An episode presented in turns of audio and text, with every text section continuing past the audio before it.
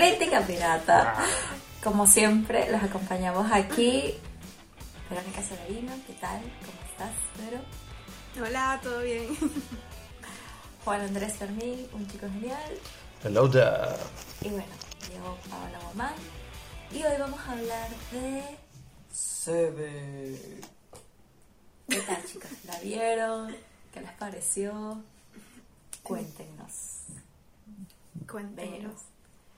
Bueno, yo esta Bueno, no que la había en visto realidad no. tiempo. Deberíamos, ¿No? Vero no, debería ser Juancho, porque es que Vero es amante de Sebe, es fanática a muerte. Por eso no puedes hablar hoy. Es su quinto elemento, es mi quinto. Sí, sí, sí. Y que Vero, Juancho Vero, primero, salte Juancho, de esta Juancho. conversación, tú no vas a Venga, hablar hoy. Este, ¿Cómo se dice? No, bueno, yo no la, no la había visto nunca, sabía cuál era, la tenía pendiente, es de esas películas que no sabes por qué no has visto, pero simplemente no las has visto.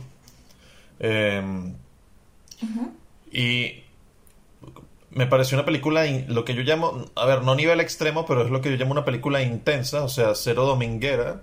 Eh, quien, quien quiera salir de esto, o sea, salir de, de ver este programa y decir, ah, me provoca algo relajado, no, que no vea Seven. Pero igual es una película muy, muy, muy buena. Es, de- es del director David Fincher, que se caracteriza por películas así, o sea, de temáticas como bastante profundas. Hay que prestar mucha atención porque las películas están llenas de, de elementos visuales, sí. Y, y elementos visuales que, que explican lo que va a suceder. Entonces tienes que estar súper atento, ¿no? Y me, ah, es que lo que lo que voy a decir no, no lo quiero decir todavía. pero, pero, ok, voy a- lo, lo voy a decir así. La, la película Dale, me impactó, esperamos, la película me impactó porque yo, yo iba tratando de resolver la trama antes de, de- del final, obviamente. Y descubrí una parte y otra no. Entonces yo estaba como, ajá, pero esto no me cuadra, hay algo que no me cuadra, entonces, ¿qué es lo que va a pasar? Y la película me mantuvo atento todo el tiempo, fue por eso. Porque descubrí una parte y otra no. Yo estaba, ok, esto sí, esto puede que pase, pero esto no tiene sentido. Y es lo más lógico, pero no tiene sentido, entonces ya no sé qué va a pasar. Y me gusta cuando eso pasa porque la película no es tan predecible. O sea, de hecho no es nada predecible. Y me gustó. Bueno, cabe, cabe destacar que si estás viendo este podcast deberías haber visto la película antes porque si no te la vamos a arruinar, pero no estoy diciendo, no estoy diciendo las cosas. Por nuestros Ajá, la razón por la que me estoy mierda. reservando ahorita es para que haya más que conversar a lo largo del programa. Para armar, para, para que se arme un peo más Exacto, adelante. quienes no hayan visto Seven, no sean nuestros, no se suscriban, no nos vean, no nos vean, no los queremos aquí. Ahora sí, Vero. Ahora sí. Cuéntanos. Eh, que era una película que Porque es que la señorita se leyó hasta el guion. Ya, es que tuve la oportunidad de leerme el guion y una visión completamente diferente de, de la película. De hecho, me llevó a que no me gustara tanto la película y que me gustara más el guion. Pero ha sido una David película Fincher, que me ha gustado escúchala. tanto. me ha gustado tanto durante tanto tiempo. No, no crean tampoco que ha sido en plan, es que la vi cuando, cuando era chiquita. No, no, no, no. La vi hace algunos años. Me encantó. Es una película que veo continuamente porque me encanta. Me encanta su construcción. Me encanta además Fincher. Me encanta el, el, el cine que propone. eh, y me encanta su forma de narrarlo. Además de- del plot o las tramas, que bueno, podemos encontrarlo. Un plot o una trama lo podemos ver en diferentes directores, pero la forma en que él la cuenta siempre me he identificado mucho con, con su cine. Bastante corto. Quedó sorprendida. Me estoy guardando, como dijo Fancho, me estoy conteniendo ahora para tener después bastante de qué hablar. guardando para el Ya, ya, ya, buenísimo. Mira, en mi caso, eh, yo sí recuerdo que la había visto. Yo la he visto como unas tres veces contando eh, esta vez que la vi para. No, me, sí, para, para el podcast. Y mm, la primera vez estoy segura que fue en Venevisión y fue como. Para mí fue como una peli de. Buena película de Venecia. Wow, Sí. esta película es muy intensa para cine millonario. Pero, Sí, sí. No, pero yo la vi como, como un domingo en la noche. Es más, yo vi Chucky. en De las nueve de la noche. Bueno, pero, pero después hablamos de eso. yo vi Chucky. Eh, y me pareció que era como una peli de, de terror, de horror. ¿Sabes? Era de horror. Era como una peli que era como desagradable. Y me Bastante cru- me metí- cruenta para la época. Súper cruel, es del 95, es una peli del 95 y, y me, no, no, no me gustó. Pero la segunda vez que la vi sí me pareció súper interesante y, y me atrapó y comencé como, ah, bueno, obviamente creo que la segunda vez que la vi yo tendría unos 14, 15 años. O sea, bueno, ya por lo menos sabía algunas cosas, analizaba algunas, algunas cosas dentro de la trama, ¿no? Y esta vez les voy a confesar que la vi y no me gustó. Mierda. Chan, chan, chan, chan. Ah. No me gustó, me. No.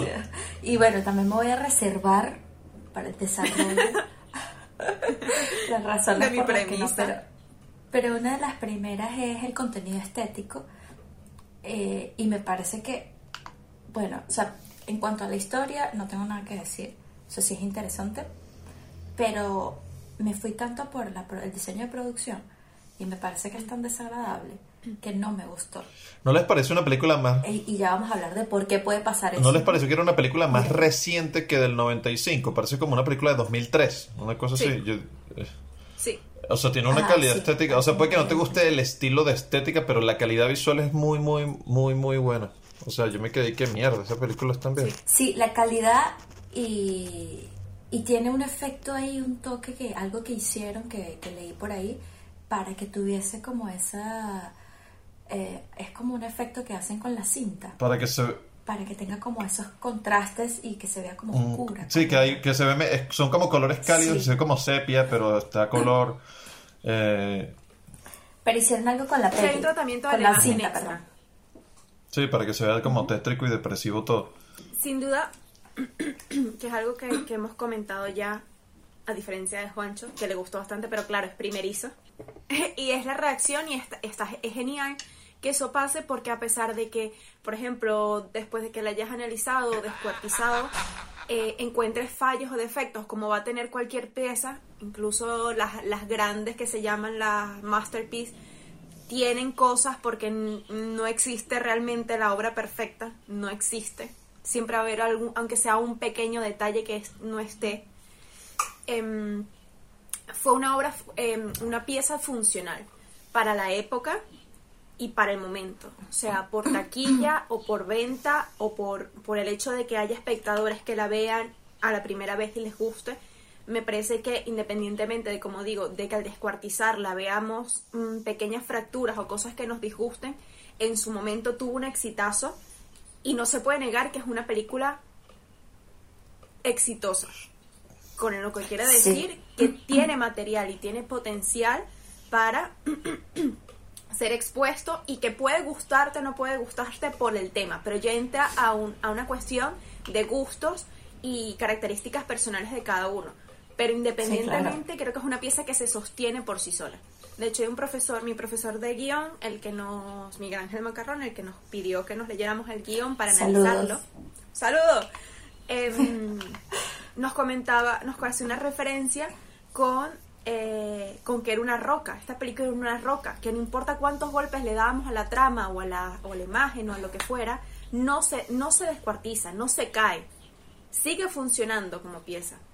Pero hay otras películas que apenas le das un pequeño, un, su- un, un soplido, ya se desmoronan y pierden totalmente pero, validez. O sea, ¿a qué te refieres con, con, con que no se desmorona? ¿Que si le buscas errores no se los encuentras? ¿O que si pasa el tiempo... No, que se los encuentras, pero sigue funcionando.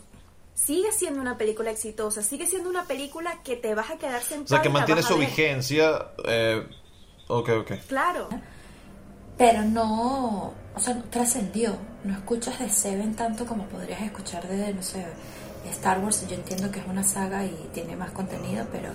O Claro, el pero son cosas. Sí, exacto. Seven es más como una película de Runner. culto. O sea, fíjate que es de esas películas que yo sabía que existía, no la habías visto. Como el Club de la Pelea. Sí, como el Club de la Pelea, tal cual, tal cual. O sea, es una película que yo... Ojo, que Mismo claro, director. de Fincher tú escuchas más del Club de la Pelea, pero fíjate que, por ejemplo, Eh. incluso con películas más recientes, escuchas Ya. más de Seven que de. ¿Cómo se nota que ustedes no han visto el Club? Sea, se nota que decir- ustedes no han visto el Club de la Pelea. ¿Cuál es la primera regla del Club de la Pelea? La primera regla de este club es no hables del club de la pelea. Conchale, vale. Ahora viene. La, la Fincher de Pelea. en ese- en el primer plano de su película. en No, plan. no se puede, no se puede. Ay, bueno, sí. No se puede hablar mí- Fincher a- haré una película. Por eso lo mostró A mí me visualmente. parece que se habla más de, del Club de la Pelea que, que de Seven. Yo creo que Seven es una peli que como ha pasado para mí como al olvido. Sigue teniendo, o sea, sí tiene potencial, tiene contenido, pero no tiene... Pero no, quizás, No ha sido, o sea, no ahora tiene que la lo relevancia dices- que merece. sí, pero fíjate que ahora que lo dices, quizás esta es una característica también innata del director. Porque, porque fíjate que tienes películas muy buenas como Fight Club, como, Se- eh, como Seven, que son mencionadas, que son que son criticadas por gustos buenos, por gustos malos, por fallos, por lo que sean, pero son consideradas buen cine. Y, y es considerado un buen director con una trayectoria, Sí. con, con un referente.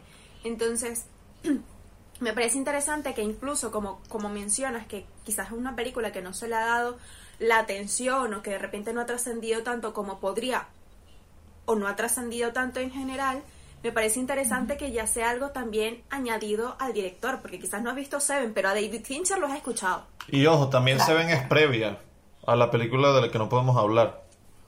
O sea, Seven es previa. Entonces, este, quizá, o sea, obviamente el director se va superando, la otra es más reciente, puede que haya sido más nombrada porque él mismo se superó, pero eso no le quita nada a Seven. Simplemente Seven es más viejita y obviamente en la gente quizás la otra tuvo más revuelo y la gente habla más de la otra, pero igualito es... es- es- Es, que- es como The Social Network. Es una muy Eso. buena película que recibió muy buenas críticas, pero incluso hay personas que no la relacionan con Fincher. Pero No, es es una que no. buena película de un buen estatus y de un Y buen Alien director. 3, nadie se imagina que dirigió Sí. Alien 3. Y de Alien hecho- 3, pero, pero Fincher odia Alien 3. No, no, pero es que eso fue. perdón. Eso es interesante porque Alien 3 viene justamente antes de Seven. Entonces, él viene de hacer la mayor, el mayor éxito cinematográfico que fue Alien 3, en el cual todo el mundo casi Ojo, lo yo la vi, lincha, yo la vi hace poco y no es tan mala, solamente que dentro de la saga de Alien es la peor, pues de las cuatro originales, o sea, de las Claro. cuatro Pero es que él de las cuatro la originales es la más chimba, mismo en entrevistas ha dicho que no quiere hablar de pero no ella. es mala, o sea, O sea, él lo ve, él lo ve como un background O sea, de su historia. también y que no Fincher viene de dirigir, Y- y él vale, viene de dirigir pena. videoclips, o sea, el- el- su- la mayoría de su carrera ha sido videos musicales Sí, y Es que justamente en ese momento, cuando hace Alien 3 y no funciona, saca el Alien 3 Direction, mm, Direction Cut y tampoco funciona, él dice, pues la termino aquí, me voy a dirigir videoclips y a mí me dejan en paz. En plan, ustedes y su arte eh, a dormir. Y le llegan con este guion que es súper interesante porque el guion es increíble.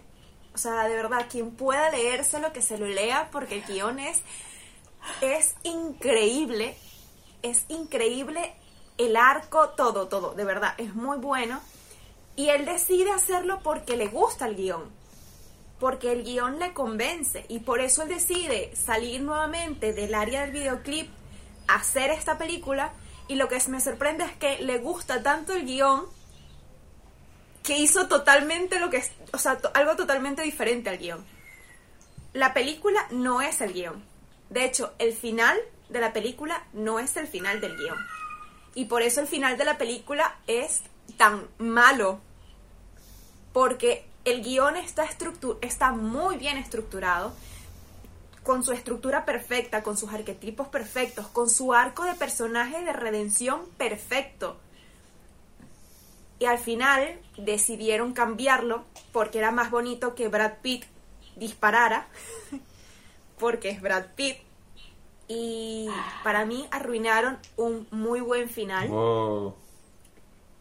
Pero Vero, Vero, cuéntanos cuál es el final. diferente. Cuéntanos cuál es el final. ver, cuéntale a esa gente, en- cuéntale, en- cuéntale a esa gente que no ha visto Seven cuál es el final. No, La gente que no ha visto Seven no tiene espacio No en este podcast.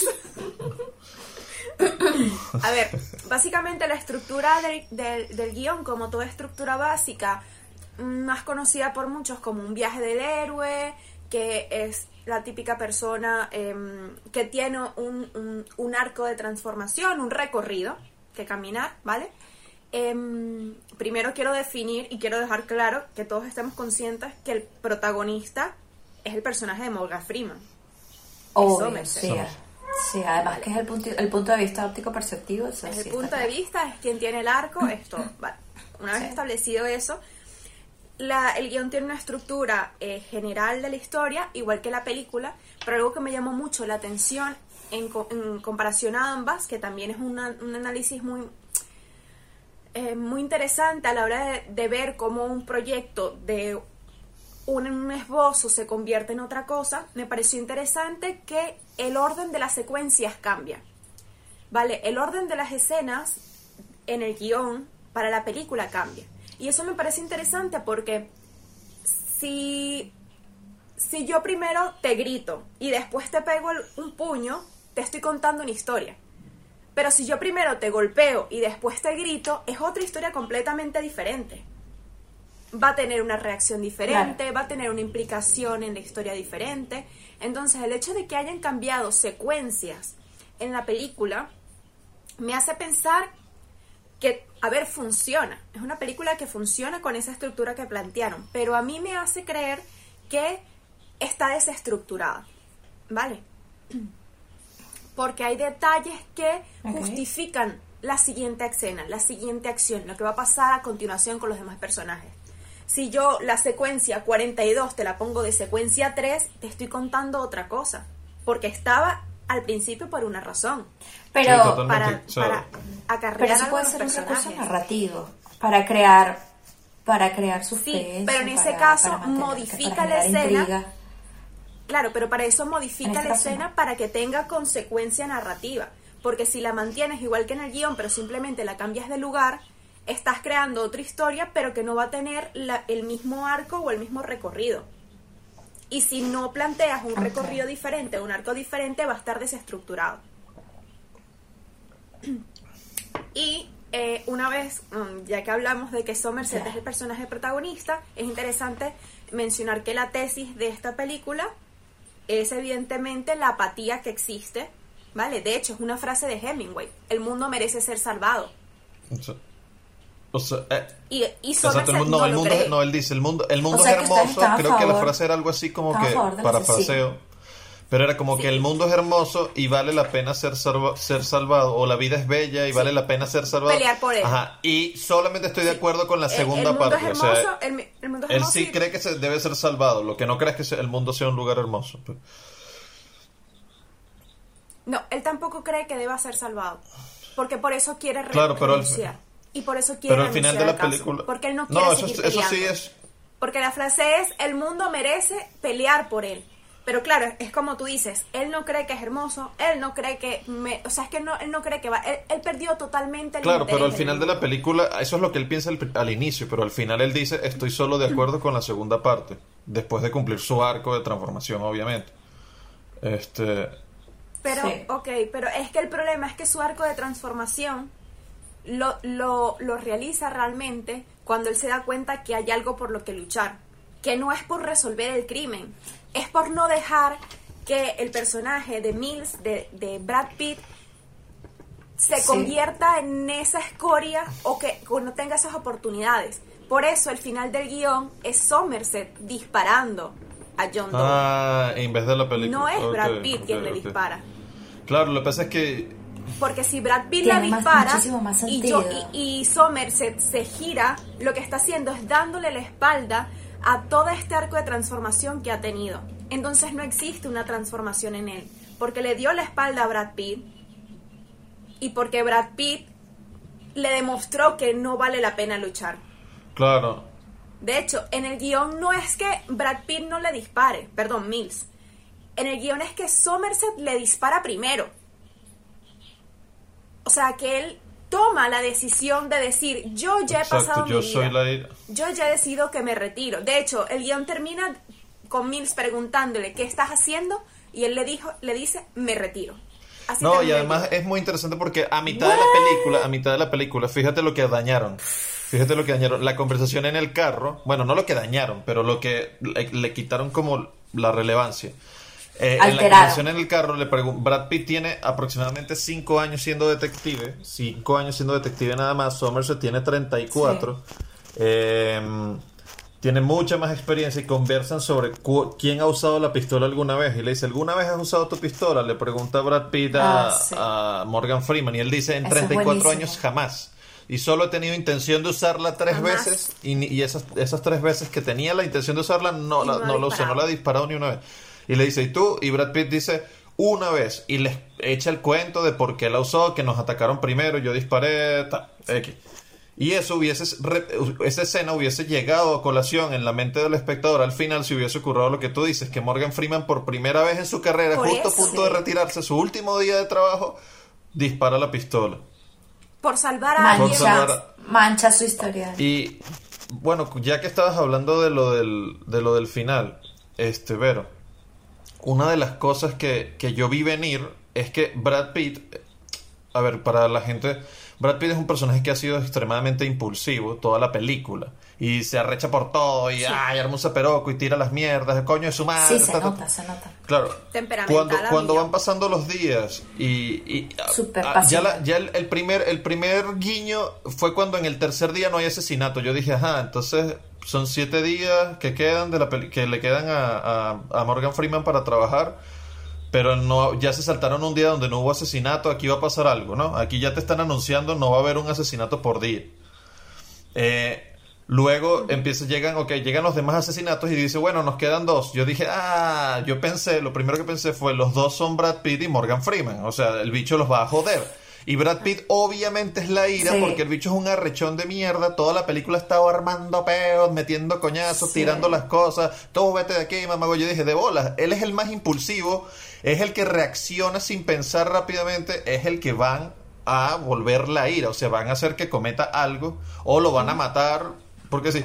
Pero yo decía, Morgan Freeman no es envidia. O sea, solo quedaban la ira y la envidia. Morgan Freeman no es envidia. Claro. ¿Qué va a pasar? ¿Quién es la envidia? ¿Qué les van a mostrar? Jamás me esperé que fuese el mismo Kevin Spacey que se fuese a, a sacrificar por su creencia o por su visión. Eh, además, esta película, bueno, claramente, por lo que estamos diciendo, trata de los pecados capitales, ¿no? Cada, cada asesinato es debido a un pecado capital.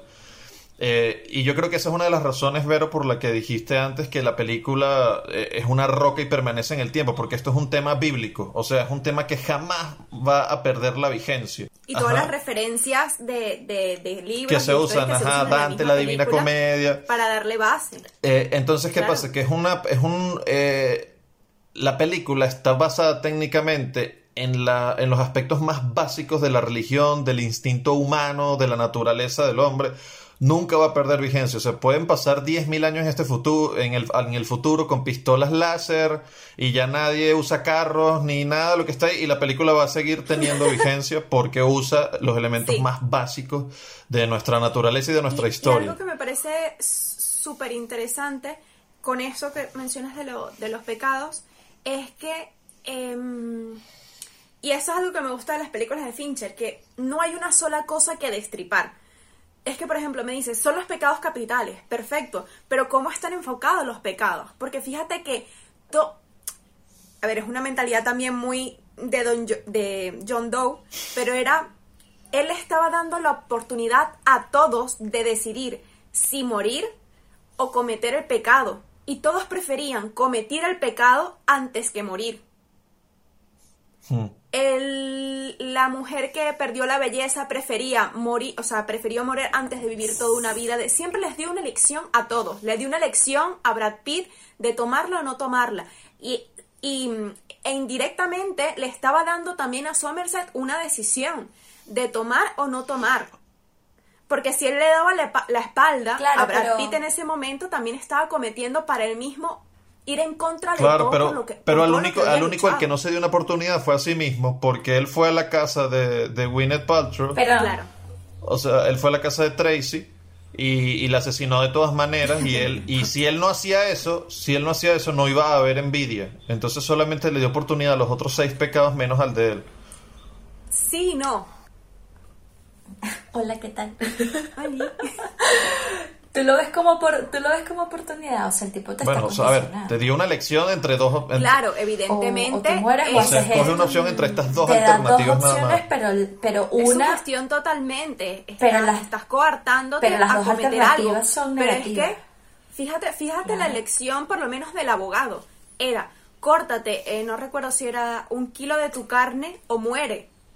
Y él prefirió cortarse la carne y morir desangrado a que le metieran un tiro, en plan. O la mujer que murió porque no podía afrontar su vida siendo imperfecta. No Sí. sé si me explico. Evidentemente es como digo, es un, pe- un pensamiento muy Sí, del- sí. del antagonista. Pero eh, que tenían la opción, que plantean la opción del pecado, que es el pecado, que el pecado no se comete porque mm, esté en una ley, sino porque eh, divinamente, ¿no? religiosamente se ha creado una serie de, de mandatos que se han escrito sobre una roca y que todos tenemos que cumplirlas porque si no vamos al infierno, vamos al cielo. ¿Vale? Eh, eh, Es siempre esa dualidad de cometerlo o no cometerlo porque me voy al cielo me voy al infierno. Entonces, a todos le estaba dando la opción dentro de, evidentemente, que es un loco psicópata que te está apuntando con un arma. Quiero decir, eh, Claro, claro. obviamente. Pero que eso era lo que comentaba y él lo comentaba hasta el final. Que lo decía, eh, yo a todos le di la oportunidad, tienen que ver esto que estoy haciendo como, como una limpieza, como que yo fui el encargado y el, y el mensajero de llevar esta palabra. Y por eso, a lo que quería comentar con lo que está diciendo Juancho, cuando van en el coche al final, que Morgan Freeman le dice, muy mensajero y todo, aquí parafraseando a Morgan Freeman, ¿eh? que, con la misma voz. muy mensajero y todo, pero estás disfrutando del proceso. Y si estás disfrutando del proceso, entonces no estás, no estás haciendo ningún acto divino. Entonces, ese, re- ese, ese recordatorio de tú también eres O sea, humano y eres pecador. Es un jueguito. No eres mejor es que un nadie. para todo. Y ahí voy cuando dice que si no mata a Tracy, no se completa el pecado. No. Porque la primera vez que John Doe ve a um, este hombre, a Mills, ya, ya siente envidia de él. Porque él no envidia a su esposa, él envidia Exacto, su exacto. vida. Y se lo dice la primera vez que habla Sí, con él por teléfono, que le dice, te admiro.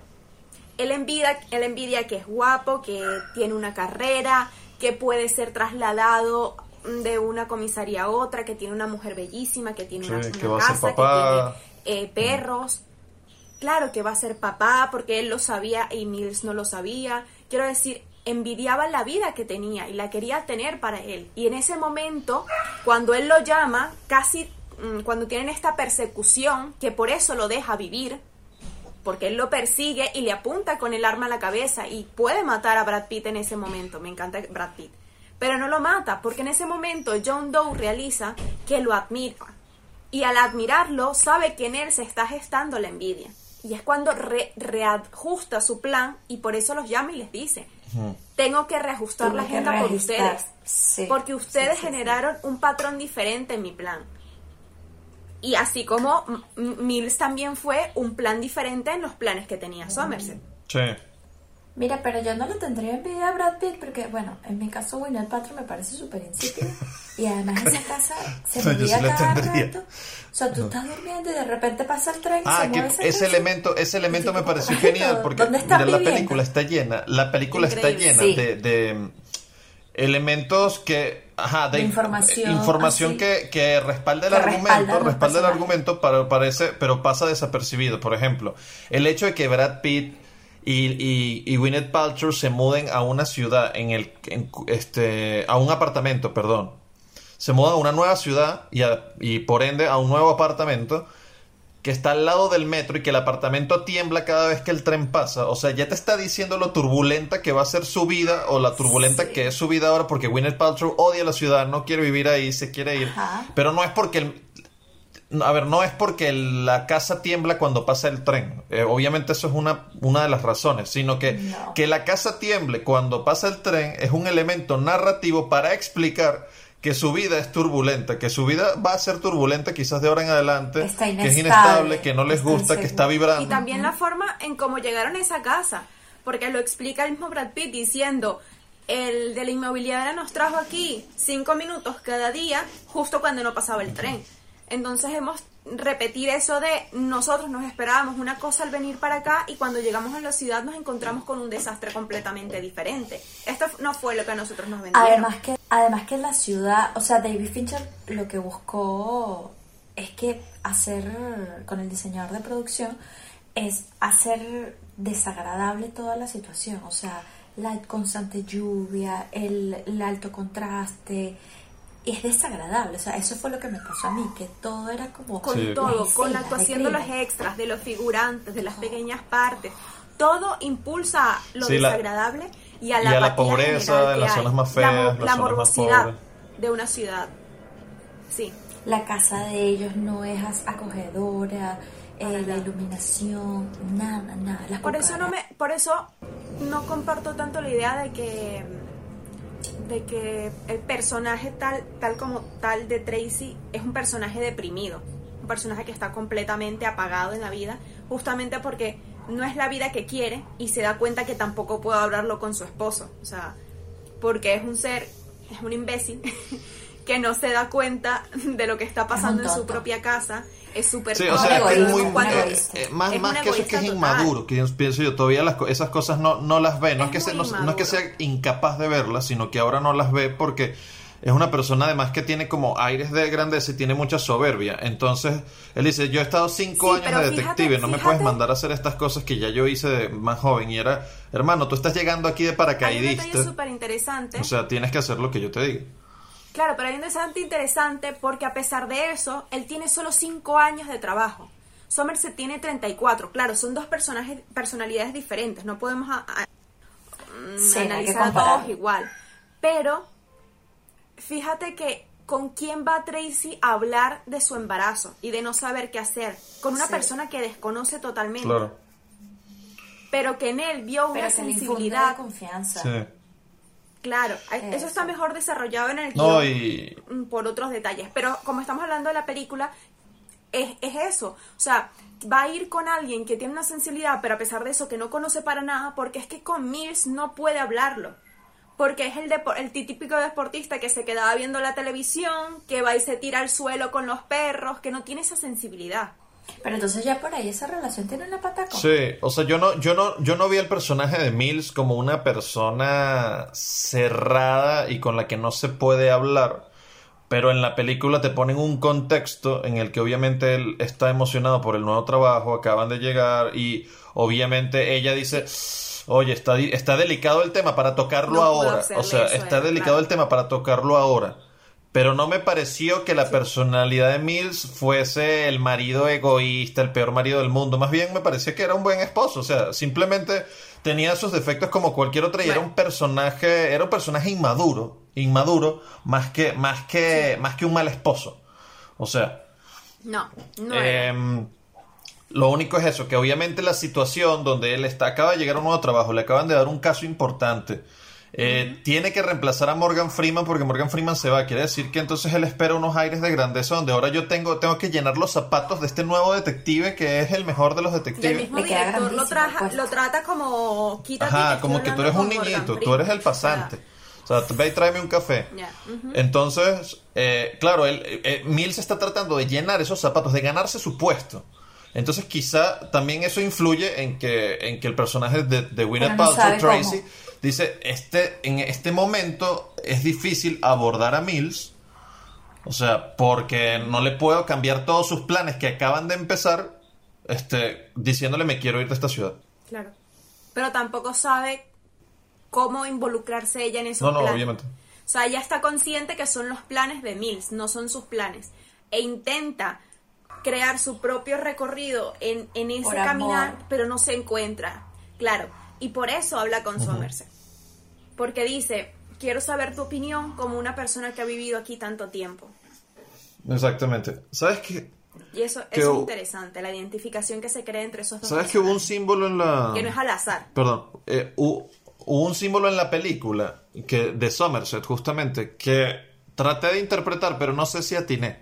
Y es justamente sobre el lanzamiento de dardos. Él en su casa tiene un blanco de dardos. Al principio, cuando lanza el dardo por primera vez, el caso está muy frío, está empezando. Y él falla, no le, da, no le atina al centro.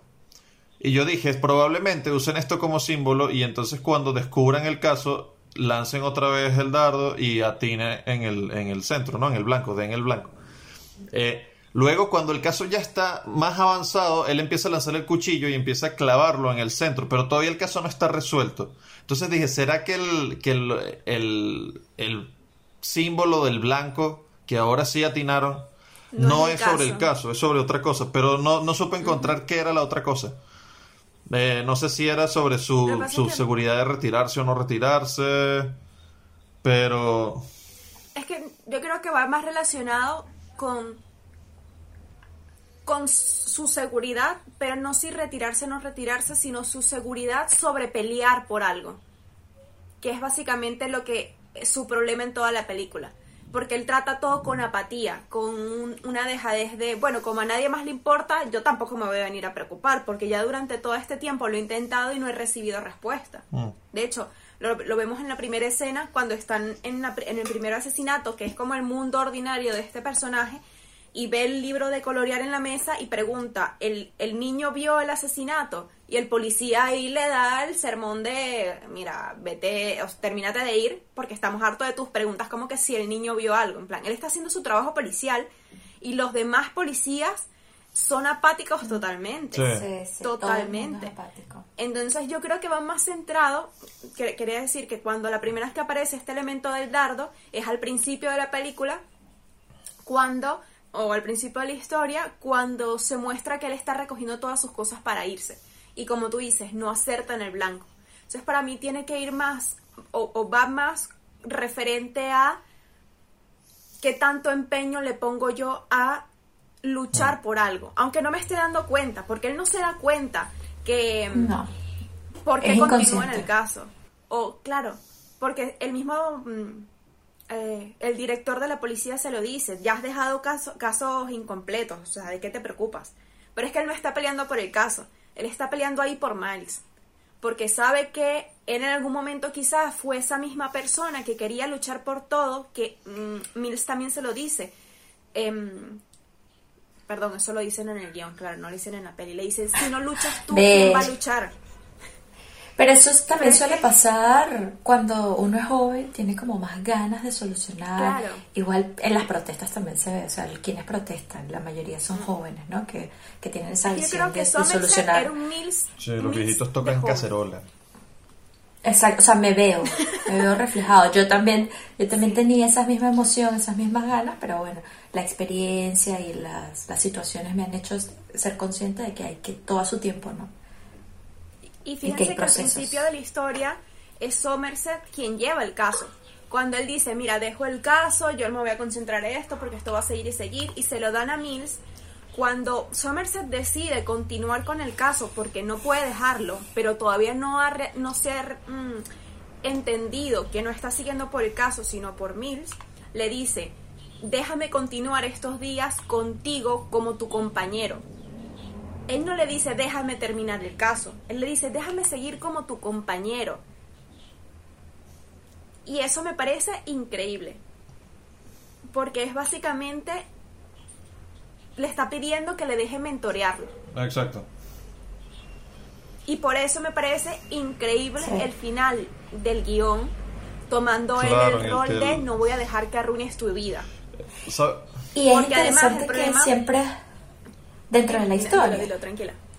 hay el, el, el director de foto que no sé cómo pronunciar su nombre. bueno, pero el director de foto que es Darius Conji o Conji Aquí- Lo Con- escribiremos Eh, por aquí, por alguna parte. No, léelo como se pronuncia. Tiene hay un, hay un arco hay un arco fíjense que, que entre el primer y segundo acto es bastante oscuro contrastado la lluvia y el final la resolución de la historia es una parte seca bastante iluminación. Entonces hay como un arco también una evolución en la iluminación progresivamente Y está rodado Y eso tiene un increíblemente. significado. Quizás es como, como Sí. o sea, también es en un desierto, o sea, quizás el desierto representa es que aquí todo se va a secar ahora porque no, o sea, porque el arco de... El, es que que, no hay nada. yo creo que sería como o como un No nuevo nada. o sea, comienzo a pesar de Claro, yo lo veo como, como el, el explor- la exploración también de que estamos la lanzando flechas, muchachos. El vacío. Sí, claro, pero es que puedes seguir culpando a que el mundo es un lugar horrible y que todos son un asco y que los demás no sirven, pero al final cuando estés solo vas a darte cuenta qué es lo que realmente lo hace horrible. Mm. Y es tu decisión de elegir de pelear o no pelear, de ser bueno o no ser bueno, de ser corrupto o, Sí. o, o- o- o no ser O sea, corrupto. O sea, yo le doy ese, ese, ese significado Fíjense que al hecho del espacio abierto, Sí. del desierto, del, de la soledad. Otro punto a favor es para mí, que eso sí, yo suelo cuando veo una peli, suelo escuchar el soundtrack después cuando comienzo a investigar sobre la peli. Y el soundtrack de esta peli me encantó, pero tiene ese toque, si tú lo escuchas solo, sí sabes que es algo como detectivesco, como de suspenso, pero tiene música, como es el caso de la- la- algunas canciones de Nine Inch Nails y de David Bowie, que son bastante industriales. Y el estilo, o sea, ese estilo industrial, Lo que le gusta a los obreros. Es, es también Gafo. No, sino como esa misma, yo creo que para mí eh, refuerza esa sensación desagradable, o sea, lo industrial siempre de es como ciudad, de congestión. A mí me- sí. y de encaje, de engranaje, que no es estético, sino que simplemente es funcional y va avanzando, es progresivo, es cuadrado. Cuando tú vas a una, una no sé, a un taller mecánico o una industria, todo es como, no, es, no necesariamente tiene que ser bonito estéticamente, sino que simplemente avanza como una máquina. Y es el mismo caso como de, de- de los asesinatos. No sabes, no entiendes cómo están pasando, pero los asesinatos están avanzando y van llegando hacia ti hasta que llegan hacia ti, llegan a ti, a los detectives, ¿no? me pareció que la música incidental Sí, parecía, parecía en algunas escenas, era el estilo de las películas de los 70 y principios 80 más que de los 90. O sea, yo decía, parece música de una película más vieja. Este, pero igual, igual Sí. cumplía el cometido, simplemente era una cuestión de estilo. No sé si se fijaron que cuando van en la patrulla al final, con Kevin Spacey atrás, las patrullas de policía tienen la reja para separar al preso de los policías Sí. por seguridad, obviamente. Pero aquí lo utilizan como un elemento para reforzar el argumento, porque la cámara no te... Ajá, un elemento sí. narrativo, porque la cámara no te enfoca a Kevin Spacey delante de la, de la reja. O sea, la cámara no está posicionada delante de la reja, sino detrás No lo, no Exacto. lo separa. de- está detrás de la reja para separarlo, más bien. O sea, la cámara está detrás de la reja, la cámara sí. ve a través de las rendijas a Kevin Spacey y cuando enfocan a Brad Pitt desde, desde, desde donde está Kevin Spacey, eh, enfoca a Brad Pitt desde Cuando la hacen el plan reja. contraplano. Desde el- entonces, y a Morgan Freeman es el único que sí enfoca sin la reja de por medio. Bueno, también porque está manejando y no puede voltear. Pero a su vez, Morgan Freeman no es. eh, Morgan Freeman no es el que está eh, involucrado en esa conversación. O sea, Atrapado. Morgan Freeman es la H y la conversación es A y B. O sea, al que le interesa. Eh, Mills es el único interés ahí. Mills es el único interés de Kevin Spacey, de John Doe. Que en mis, subtítulos, en, mis subtítulos no Pero- era John Doe, sino Juan Pérez. no sé por qué.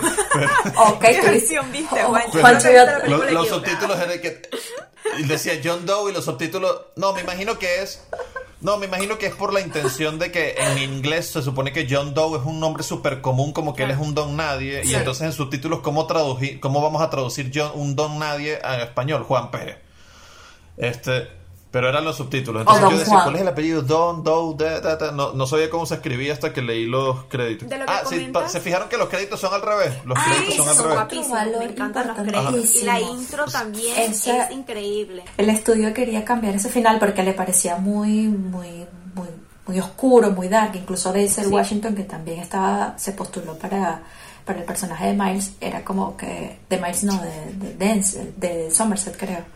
De Somerset también le dijo, no, esto es muy oscuro.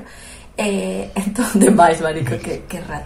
Ya, ya te vi la risa, No, yo Juancho. estaba pensando en un chiste Después vamos a hablar. de- ok, bueno, re- ya, ya retomo eso. Entonces Brad Pitt dijo: No, no, no. Si el estudio decide cambiar este final, yo no participo. Ve, entonces, Y otra esto- cosa esto que tiene más peso porque Ajá, tiene- Y David Tien- Fincher decidió rodar y salir del mundo del videoclip por eso, porque le gustaba el guion, por eso el cambio tan abrupto me parece.